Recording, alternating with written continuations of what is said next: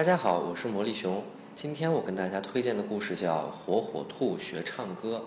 在我国，学习艺术的孩子数以千万计。应该说，学习艺术、了解艺术，对于孩子的成长是非常有帮助的。无论是陶冶情操，还是提高素质，都是非常好的。但是呢，不是每个孩子都能成为艺术家。针对每个孩子的特点，选择适合他的艺术形式，有的放矢来进行培养，才是最好最有效的。好了，我们一起来欣赏故事吧。火火兔学唱歌。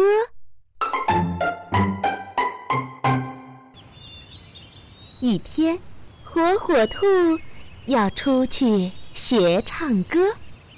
火火兔。走到公鸡音乐房，公鸡老师说：“你是来学唱歌的吗？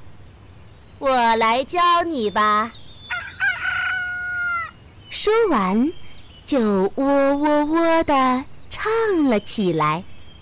火火兔怎么学也学不会，就去喜鹊音乐房了。火火兔说：“喜鹊，你能教我唱歌吗？”喜鹊很高兴，答应了，并喳喳喳地唱了起来。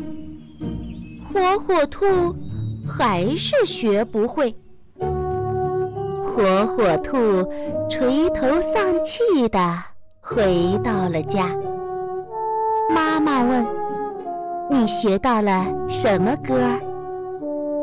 火火兔小声嘟囔着说：“嗯，我什么歌也没有学会。”妈妈听了说：“我带你到火火兔音乐屋学唱歌吧。”到了火火兔音乐屋，老师教同学们唱《咕咕咕》的歌。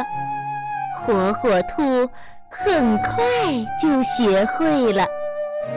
火火兔终于明白了，学什么东西，我们都需要找到适合自己的，只有这样，才能获得成功。